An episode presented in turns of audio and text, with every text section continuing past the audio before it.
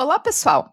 Eu sou a Ariana Adret, engenheira eletricista e criadora do Mulheres na Engenharia, um podcast semanal com engenheiras de destaque nas mais diversas áreas de atuação. Durante as minhas conversas com elas, vamos falar de seus projetos, carreira, novas tecnologias, cases de empreendedorismo e muito mais. Eu tenho certeza que vou aprender muito em cada episódio, espero que você também. E o Mulheres da Engenharia já está no Instagram, no Twitter, no Spotify você pode seguir o podcast por qualquer um desses lugares ou então acessar o site www.mulheresengenharia.com. E a minha convidada para esse episódio é Bruna Ruda, que tem um currículo de dar inveja em muita gente. Ela é engenheira química, mestre em engenharia mecânica, doutorando em engenharia química e trocou uma carreira em uma grande empresa por atuar como docente nos cursos de engenharia. E é sobre a experiência dela em educação que vamos conversar hoje. Eu tenho certeza que vou aprender muito com a nossa conversa e espero que você também.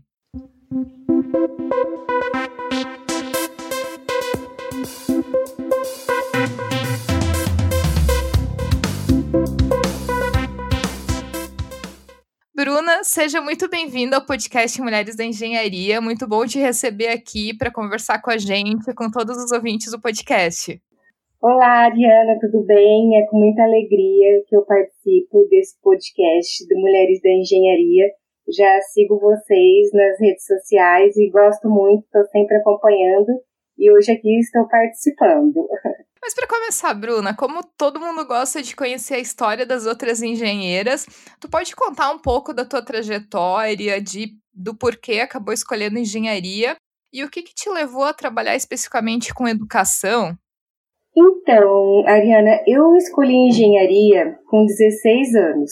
Hoje eu já estou com 35 anos e eu me lembro muito bem que na época eu pensei da seguinte maneira: que, que curso eu vou escolher?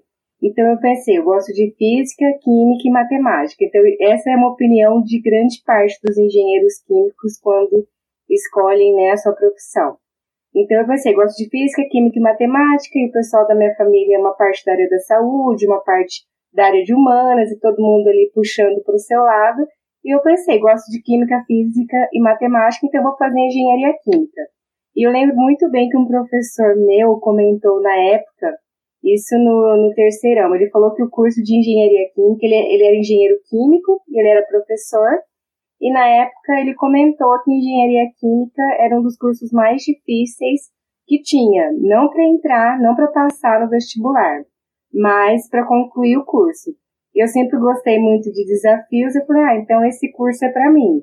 E na época também, é, minha prima, Ludmilla, hoje, hoje ela é engenheira química da Petrobras, na época ela cursava também engenharia química. Então aquilo já me incentivou e eu acabei prestando é, o vestibular para engenharia química. Então, eu fiz na época na estadual de Maringá, né, já que eu sou de Maringá, dá para perceber pelo sotaque, né, eu sou nascida em Maringá, e pre prestei também na Federal de Santa Catarina, na UFSC.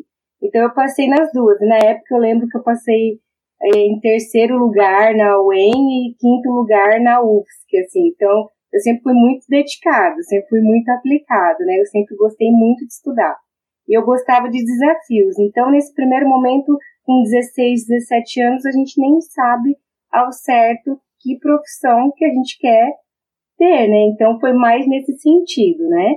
Então, depois fiz minha, minha graduação em engenharia química, e na época ali eu, a gente, eu não tinha muita certeza, né? 17, 18 anos, né?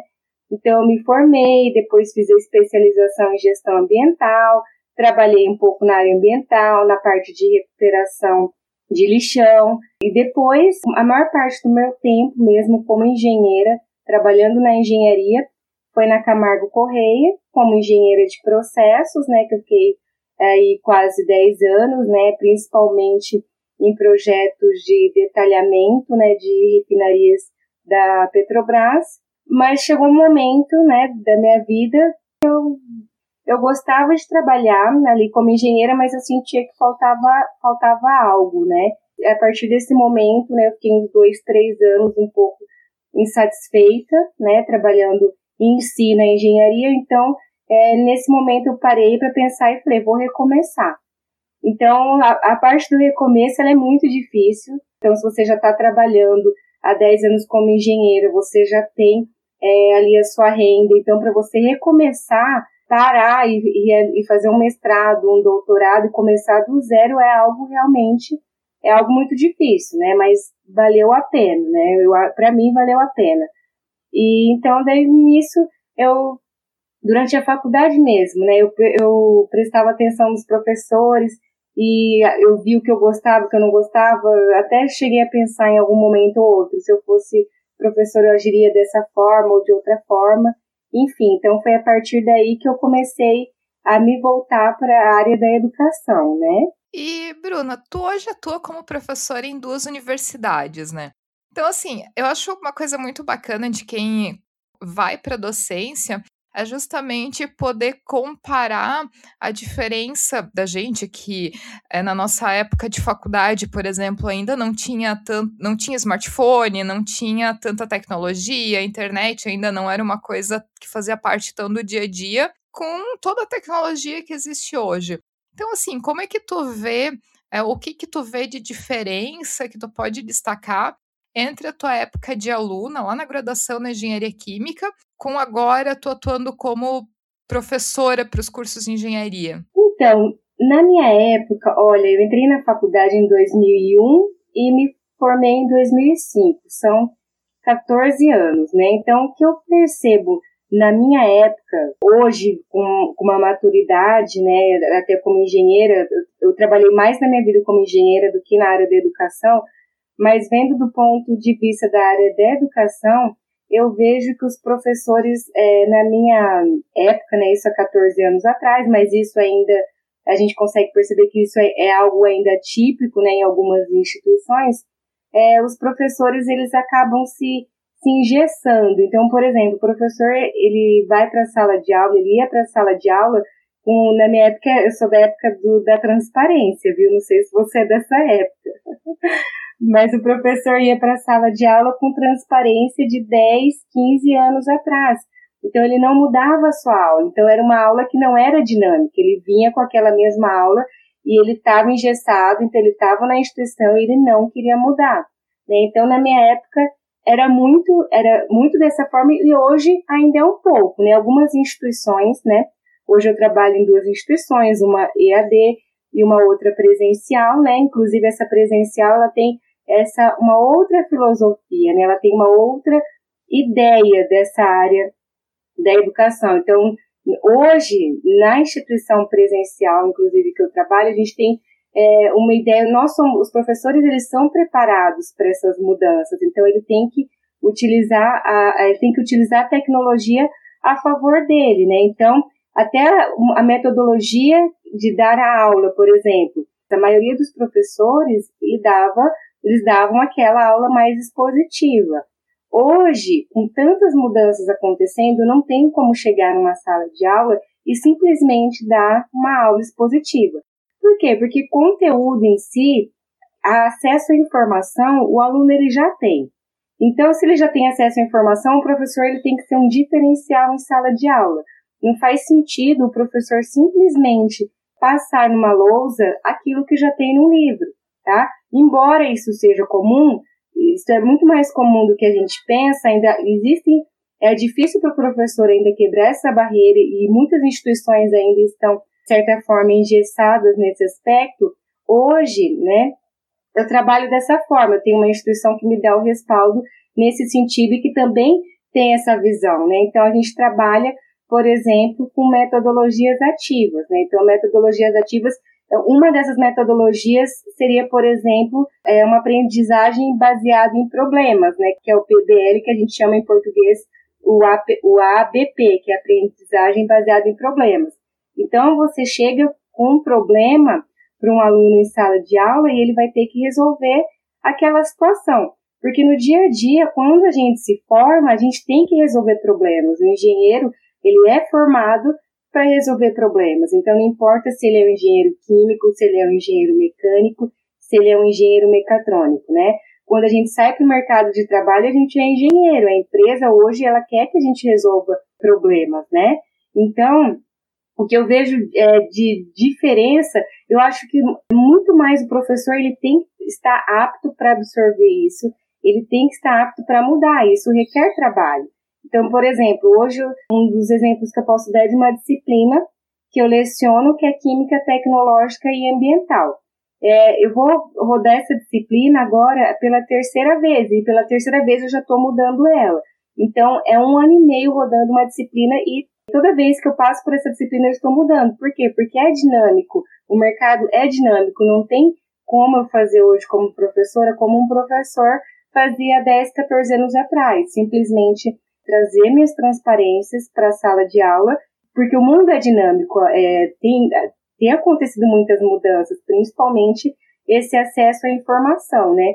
Então é importante que o professor ele esteja é, aberto a essas novas, ten, essas novas tendências. É importante tanto na instituição que é presencial quanto a instituição EAD que a instituição invista no professor nesse sentido, porque você pode utilizar a metodologia ativa tanto no EAD quanto no presencial, né? Então a metodologia ativa nada mais é do que você fazer com que o aluno ele seja protagonista. Porque que acontece? Na minha época de faculdade de 10, 14 anos atrás, quem era protagonista era o professor. Então ele escrevia ali tudo na lousa, então a gente, a gente tomava aquilo como verdade. Isso não fazia a gente pensar sobre aquele determinado assunto, né? Outra questão também que eu acho muito importante levantar é que é que muitos professores na minha época eles saíam da graduação, eles iam para o mestrado, para um doutorado, para um pós-doutorado, mas eles não tinham uma vivência de indústria. Então a maioria dos professores que eu tive na minha faculdade eram professores que, olha, mais de 90% eram professores que nunca tinham saído da academia. Então isso é ruim para o aluno no meu ponto de vista. Então, como que o aluno ele vai aprender com um professor que ele nunca trabalhou naquilo? Então, até mesmo para o professor poder dar um exemplo de algum, de algum problema, né? Então, hoje eu acho importante que o professor ele tenha, sim, uma experiência fora da academia. É importante para o aluno, né? Então, é, por exemplo, hoje, para dar uma disciplina de Química Tecnológica e Ambiental, vou tratar de aspectos de corrosão.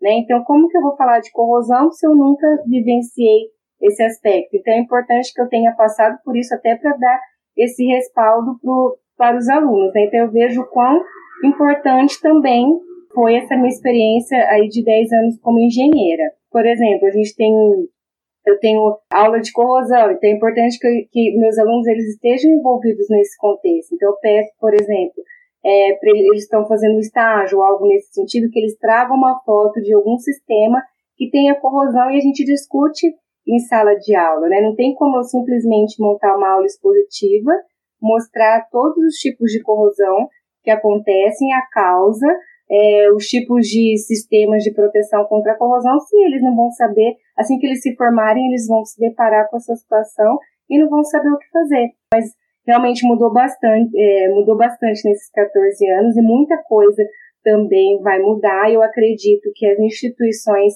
que não é, estiverem preparadas para essas mudanças que estão acontecendo de forma muito rápida na educação, elas vão ter sérios problemas nos profissionais que elas vão estar formando. E uma outra diferença também que eu percebo é, há 14 anos atrás quando eu era aluna também, é que as instituições, né, a instituição que eu fiz, estou, todas as instituições de uma forma geral, elas eram instituições que trabalhavam de forma multidisciplinar. Isso ainda existe. Então, por exemplo, toda engenharia ela tem a mesma base. Então, você faz cálculo 1, 2, 3, você faz fenômenos de transporte, termodinâmica. Essas disciplinas, né, elas eram vistas em blocos. Então, eu acho que esse é um dos grandes problemas. As disciplinas vistas em blocos, elas são vistas separadas. Os professores, eles não conversam entre si. Então, se os professores não conversam entre si, acaba a mesma, às vezes o mesmo conteúdo sendo dado em outra disciplina. Então, com isso, o aluno acaba perdendo tempo e também acaba duplicando esse conteúdo. Então, não faz sentido. Então, é interessante. Então, como que as coisas foram caminhando nesses 14, nesses 14 anos. Então, tudo era muito separado, as disciplinas eram muito separadas, os professores eles não conversavam entre si, então com isso tinha essa repetitividade. Então depois foi mudando para algo mais interdisciplinar. Então, interdisciplinar os professores começaram a conversar mais entre si. Então, se for é, um conteúdo a respeito, é, vamos falar, por exemplo, a respeito de água. Então, o professor da química, ele vai ali te ensinar como, como que mede o pH, calcula a densidade, viscosidade. Então, é caracterização mesmo de água, tá?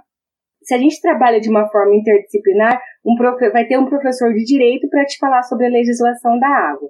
Então, é todos os professores trabalhando junto a respeito de um mesmo tema, né? Então, agora a gente já está no nível um pouco mais avançado, que a gente chama de transdisciplinar. Então, a gente veio, né, eu, você, a gente veio de uma geração que era multidisciplinar, que era tudo muito separado. Depois a gente veio para uma geração é, interdisciplinar e agora as chamadas é, escolas do futuro elas estão trabalhando de forma transdisciplinar, que é um projeto único envolvendo todas as disciplinas. Então, com isso é necessário que os professores eles, eles de um curso eles estejam interagindo mais, tá? Para falar a verdade, eu acho que todas essas mudanças elas estão sendo muito positivas, né? Porque aquel, aquele tipo de aula de antigamente, que é a aula expositiva, é, o aluno saía da sala de aula, provavelmente no semestre seguinte ele já lembrava só um pequeno percentual do que ele aprendeu.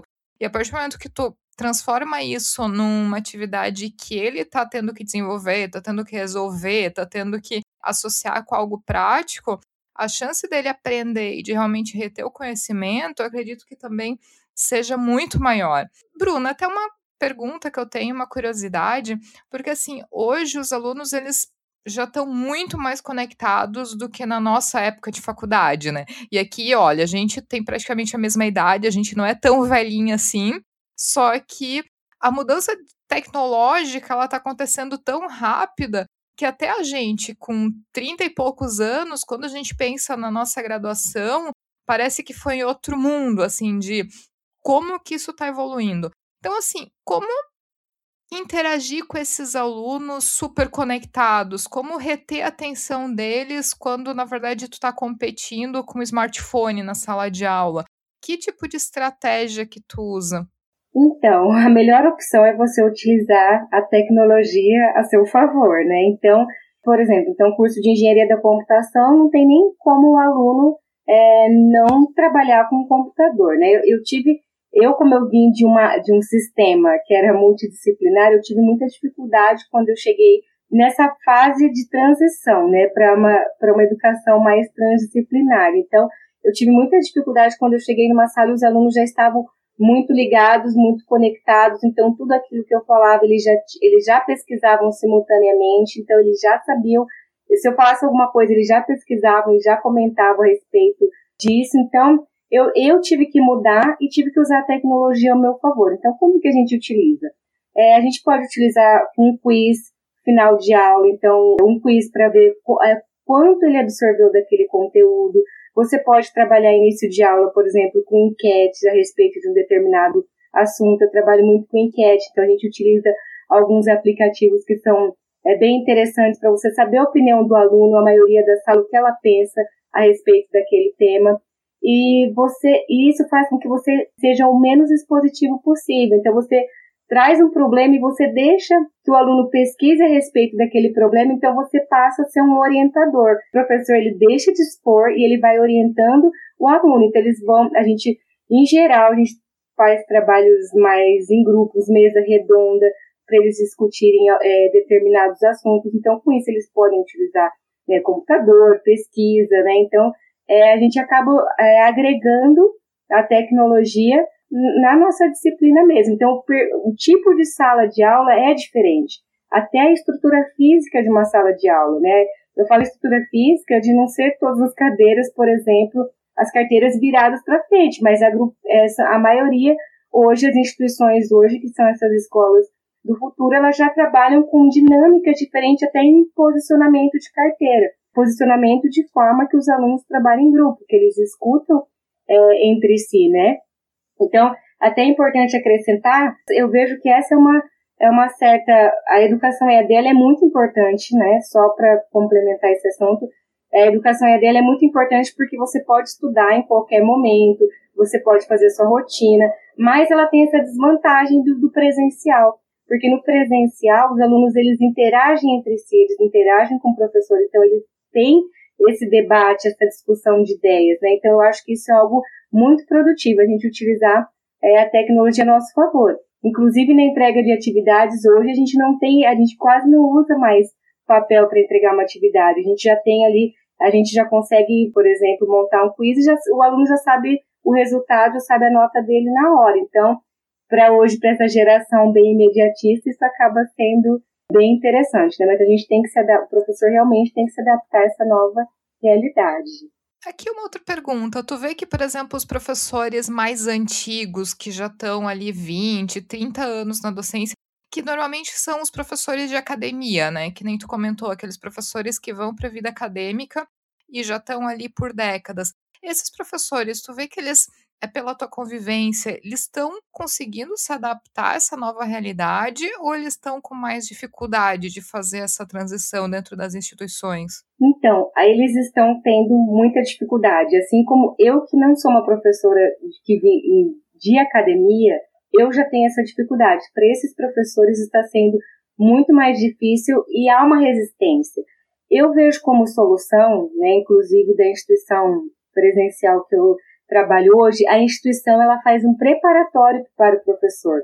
Então, é de como é difícil para o professor essa transição, se a instituição ela não te prepara para isso, você não consegue chegar em sala de aula e dar aula nessa nova abordagem que a gente é, é requisitado hoje. Então, realmente tem muita resistência, porque hoje é mais cômodo, é, se você for ver em termos de tempo, é cômodo o professor ele preparar uma aula e rodar a disciplina, um, dois, três, quatro, cinco, cinco, cinco semestres, cinco anos, rodar aquela mesma disciplina. É cômodo para ele, porque já tá tudo, tá tudo pronto, né?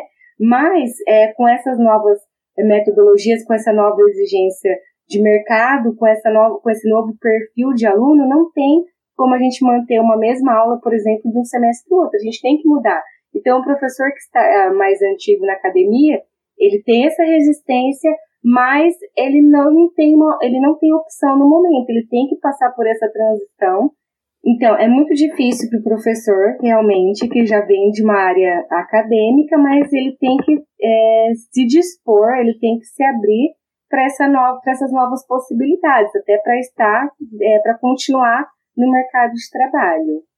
E, Bruna, assim, de maneira geral, o que, que tu percebe como tendência no ensino de engenharia no uso de mais tecnologias? Tu comentou na questão de quiz, até de outras matérias. Tem outras coisas que tu tem visto que já tem sido adotado em sala de aula? Então, em relação às novas tendências, a gente pode dizer que a principal tendência que eu tenho observado realmente é a instituição estar preparando o professor, né? Então, a instituição prepara o professor, por exemplo, com um curso de aprendizagem centrado no aluno, metodologias ativas, aprendizagem baseada em problemas.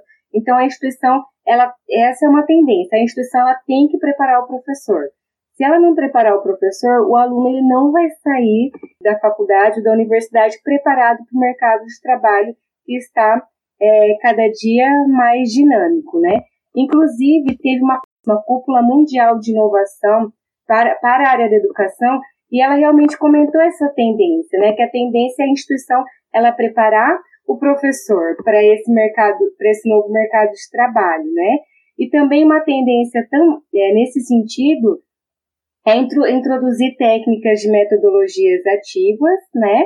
E também preparar o aluno não só com, na forma de conteúdo, mas preparar também o aluno para ele ter habilidades é, sociais e também ter habilidades emocionais. Então, isso você pode é, preparar pra, com dinâmicas, eles, os alunos interagindo nas atividades do campus, interagindo na sala de aula, interagindo com as outras disciplinas também, né? Essa é uma, também uma grande vantagem do uso de tecnologias, que a gente pode integrar todas as disciplinas em um único projeto, né? Então, isso acaba sendo bem interessante.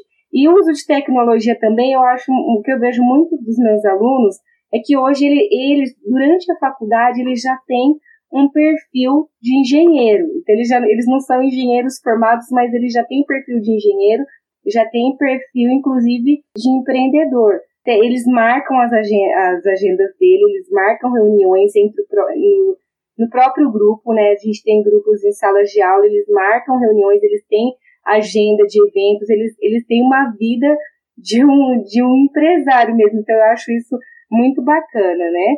Outra coisa a respeito das tecnologias, é hoje a gente utiliza muito plataformas de aprendizagem, né? Então, a gente viu essa grande expansão, né, do, dos cursos EAD em função dessas plataformas de aprendizagem. E essas plataformas de aprendizagem, a gente também utiliza ela nos cursos presenciais. Porque a ideia, por exemplo, uma das ideias, por exemplo, da metodologia ativa é que o aluno ele é, já venha preparado para a sala de aula, porque o livro ele tem, o conteúdo ele tem, através dessas plataformas. Então ele já vem preparado para a sala de aula, para que na sala de aula seja mais um ambiente de discussão, seja mais uma mesa redonda do que uma aula expositiva, tá? Eu não estou dizendo que a aula expositiva é ruim, em alguns momentos ela é necessária, mas ela não pode ser uma rotina de um curso ou de um módulo de uma disciplina, né? Então, essas plataformas de, de aprendizagem comum, elas são muito importantes porque elas permitem interação através de games, quiz, então elas apresentam trilhas, então ela mesma vai direcionando o aluno, então isso acaba sendo bem interessante, né? E outra tendência que eu vejo também no ensino na engenharia é algo mais voltado para o aspecto social, né? Então eu sempre falo isso para os meus alunos. É interessante que a gente, que nós, né, como engenheiros, a gente preze também pela qualidade de vida da população. Então, por exemplo, a gente vai em algum em uma região do Nordeste, por exemplo, a gente pode fazer alguns projetos de poço artesiano. A gente vai em uma região onde tem muito lixo, a gente pode estabelecer um, um projeto, um processo para uma reciclagem, para uma logística reversa, né? Então, é interessante que a gente também tenha essa visão, essa visão mais social da engenharia, né? Então, isso também tem sido uma preocupação. Hoje eu vejo é que em todas as engenharias também a gente busca um bem-estar também da população, né? E também uma tendência que eu vejo dos cursos de engenharia de uma forma é, geral também é um incentivo também ao empreendedorismo, né? Empreendedorismo eu falo no sentido não do aluno ele vai se tornar um empresário, mas a gente tem que desenvolver a criatividade do aluno, né? Então é mais é, nesse sentido. E, Bruna, uma coisa que eu achei bacana é de já se começar a estimular o empreendedorismo dentro da faculdade. Porque, assim, até pouco tempo atrás, as universidades, para falar a verdade, elas treinavam os alunos ou para buscar um emprego numa grande empresa ou para ser funcionário público. Raramente se falava em empreendedorismo como sendo uma opção. Então, eu acho que na verdade é o contrário, porque são empreendedores que fazem com que um país vá para frente, que um país evolua. Então, é muito legal ver essa mudança de perspectiva de começar a colocar uma semente nos jovens de que eles podem ser empreendedores, eles podem lançar empresas, empresas cada vez mais tecnológicas, então isso é uma coisa extremamente bacana assim de se ver. É, exatamente, isso estimula muito a, isso estimula muito a criatividade dos alunos, porque eles começam, é impressionante como eles começam é olhar para a volta deles nas coisas mais simples, então não necessariamente numa grande empresa. Em algo simples, eles já têm uma ideia bem interessante a respeito da, daquele determinado assunto, é bem bacana. Outra coisa, é que nem tu atua tanto num curso, em cursos presenciais quanto em cursos EAD. E a gente tem visto cada vez mais cursos EAD de engenharia surgindo no mercado. Então, tem quem ame, tem quem odeie, tem quem fale bem, tem quem fale mal, né? Como que tu avalia como professor esses cursos? E assim, uma dúvida que eu tenho particularmente é se os alunos brasileiros, de maneira geral, eles têm maturidade suficiente para fazer um curso de engenharia EAD. Até porque, num, no caso de uma graduação EAD, toda a disciplina do estudo recai sobre o aluno, porque não vai ter um professor ali mandando estudar, não vai ter é, aquele tempo na sala de aula para estudar, ele vai ter que fazer a rotina dele, vai ter que. Ele vai ser a pessoa que vai ter que se cobrar. Então, é, que, que tu diria do curso EAD? Tem funcionado para engenharia? Então, é, essa, esse assunto é um assunto muito polêmico, né? Hoje eu trabalho com EAD mais para tecnólogos, né? Não em termos de curso de engenharia, né? Mas eu, a vantagem de um curso EAD realmente é essa flexibilidade dos horários, você pode, você tem ali sempre um professor, você tem um tutor, você tem materiais para você estar tá, é, estudando, mas de certa forma o EAD, em alguns momentos, ele tem que ser presencial, né? Então tem que, a pro, provas são presenciais, às vezes um ou dois encontros no semestre, né?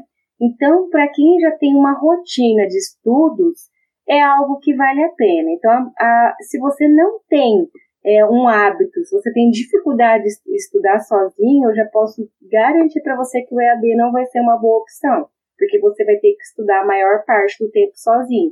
Então, se você já tem essa dificuldade, o EAD, na minha opinião, não é uma boa opção. Agora, se você já tem esse hábito de estudar sozinho, já ou às vezes você está tá até fazendo uma segunda graduação, então você não tem como frequentar a faculdade no horário ali que, que está disposto para você, o EAD é uma opção, né? como por exemplo uma segunda é, faculdade. O que eu vejo que dá muito certo nos cursos eh, de gestão, nos tecnólogos de gestão ambiental que eu dou aula hoje, que são alunos que já trabalham na área. Então, esses alunos que já trabalham na área, eles já têm uma noção é, a respeito do assunto, então eles trazem para debater né, nas webconferências que a gente chama, que são momentos que a gente faz, a gente interage ao vivo com o aluno, ele já, tra ele já traz a dúvida. Ele traz a dúvida daquilo que ele já está trabalhando. Então, assim fica muito mais fácil, né? Então, ele já trabalha na área, ele vai só complementar a educação dele com, ali, com, uma, com algo a mais. Então, para ele que já, para o aluno que já trabalha é, na área e quer complementar, eu acho que vale muito a pena. O que a gente tem que ficar muito atento é com aluno que não tem perfil de estudar sozinho, quer é, é, realizar uma graduação, então é, isso é, acaba sendo é algo difícil, é algo difícil de dizer porque é algo muito pessoal, né? Cada pessoa sabe as suas é, se tem disciplina para estudar sozinho ou não. Mas um grande problema que a gente enfrenta no EAD hoje é, é a evasão. Então, e, então, porque o aluno não tem perfil para o EAD. Então, a taxa de evasão ela é muito alta no curso EAD. Não sei se, se é de conhecimento né, das pessoas, mas a taxa é muito grande, porque o aluno ele entra no EAD é, com é, assim, todo é, entusiasmado, mas ele percebe que ele não tem perfil de estudar sozinho. Então, ele não tem aquelas vantagens de você é, participar de um seminário no campus, participar de uma palestra no campus, você interagir é, com seus colegas de classe, cada um ali contando a sua história. Então, você desenvolver também essa habilidade, essas habilidades emocionais. Então, esse é um aspecto também é, muito, muito ruim, né? Engraçado, é como você falou, é, é, inclusive fora né, do país, a gente tem mestrado, doutorado aqui, a gente ainda não tem, a gente não absorveu isso, justamente pelo perfil realmente é, do aluno mesmo, do aluno. Eu acho que, é, como a, o EAD ele tem aumentado, a procura tem aumentado, de repente, daqui 5, 10 anos, pode ser que o perfil do aluno mude também e que tenha, que absorva mais o curso EAD, né? Mas, realmente, para quem vai fazer uma segunda graduação ou quem quer se especializar, eu acho que vale muito, muito a pena. Bruna, até para a gente finalizar nossa conversa aqui hoje, é, tu pode deixar agora uma mensagem, um conselho, uma dica de carreira baseado em toda essa tua experiência, tanto como engenheira antes, trabalhando em indústria, como agora como engenheira, professora de curso de engenharia. O espaço é teu. Que mensagem que tu deixaria para quem está ouvindo o podcast? Eu, a mensagem que eu deixaria é para a gente não se limitar. Porque qual que é a tendência né, do profissional do futuro? Isso não é uma tendência que eu acho, né? Isso é baseado em prospecção tecnológica, em através de consenso de especialistas, né? O profissional do futuro vai ser aquele profissional que é um profissional dinâmico. Então, não basta a gente ter apenas é, conhecimento técnico, tá? É importante que a gente tenha conhecimento técnico, mas que a gente também tenha uma interação, que a gente tenha uma interface entre outras áreas da engenharia, né? Então, por exemplo, eu como engenheira química, é, embora eu, eu, saiba ali de processos químicos, industriais, eu tenho que ter uma interface com a parte ambiental, com a parte de controle e automação, então, com a parte de biologia, né?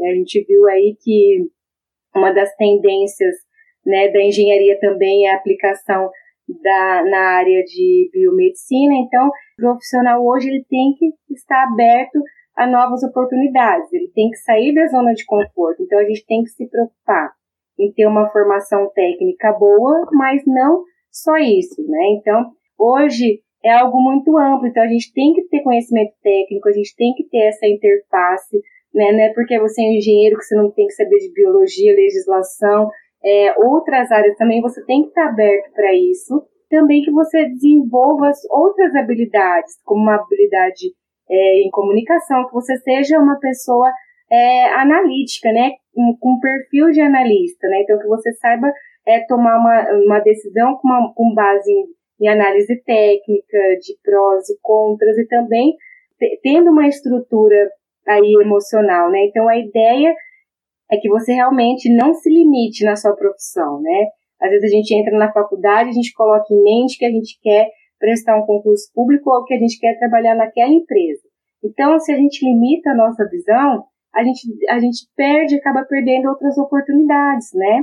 Quando é, eu, fiz o curso de engenharia química, é, eu nunca imaginei trabalhar como professora, né? Mas ainda bem que eu me dei essa oportunidade. Então, eu, o recado que eu dou, né, que eu deixo é para as pessoas elas se darem a oportunidade, para elas saírem da zona de conforto. Então, se precisar recomeçar, recomece quantas vezes for, for necessário, né? Então, eu saí da área ambiental, fui para a área de processo, fui para a área de docência, estou na área de pesquisa. Se surgir uma outra área, eu tenho certeza que vai surgir, eu vou também para essa nova área. A gente tem que se abrir, né? A gente tem que se permitir, né? A gente tem que gostar daquilo que a gente está fazendo, né? Então, se a gente gostar daquilo que a gente está fazendo, as coisas, consequentemente, elas vão acontecendo. Mas não tenham apenas conhecimento técnico, né? Cuidem também da saúde emocional, né? Se, saiba se relacionar com as pessoas, né? Eu vejo é, isso meus alunos do, primeiro, do logo que entram na na engenharia, alguns eles são mais tímidos, quando saem do curso eles já estão mais dinâmicos, interagindo. Então não é só a formação técnica, é importante que, que você tenha uma formação também como pessoa. Isso também, isso é papel também do professor é contribuir também dessa forma, né? Eu acho que isso é muito importante. Muito legal tua mensagem, concordo totalmente. E eu queria te agradecer muito a tua presença aqui no podcast. Muito legal ouvir a tua história, ouvir essa tua jornada e ouvir todas essas mudanças que estão acontecendo na educação. Então, eu te agradeço muito pela presença aqui. Ah, eu que agradeço a oportunidade. Quem tiver alguma dúvida, eu sigo à disposição. A gente vai disponibilizar né, aqui nos contatos. Eu sigo à disposição. Eu sou é uma nova professora, eu tenho quatro anos apenas aí de academia e eu estou disposta sempre a novas oportunidades. Eu quero realmente passar o melhor e contribuir o máximo aí para os meus alunos, não contribuir apenas de forma técnica, mas que a gente cresça junto de uma forma colaborativa também. E se você que está ouvindo tiver algum comentário, crítica ou sugestão, só enviar um e-mail para ariana.mulheresdaengenharia.com ou então acessar o nosso site www.mulheresdaengenharia.com e deixar o seu comentário. E se você gostou desse episódio, ficarei muito feliz se puder compartilhar com outras pessoas que podem gostar também. Um abraço e até o próximo episódio.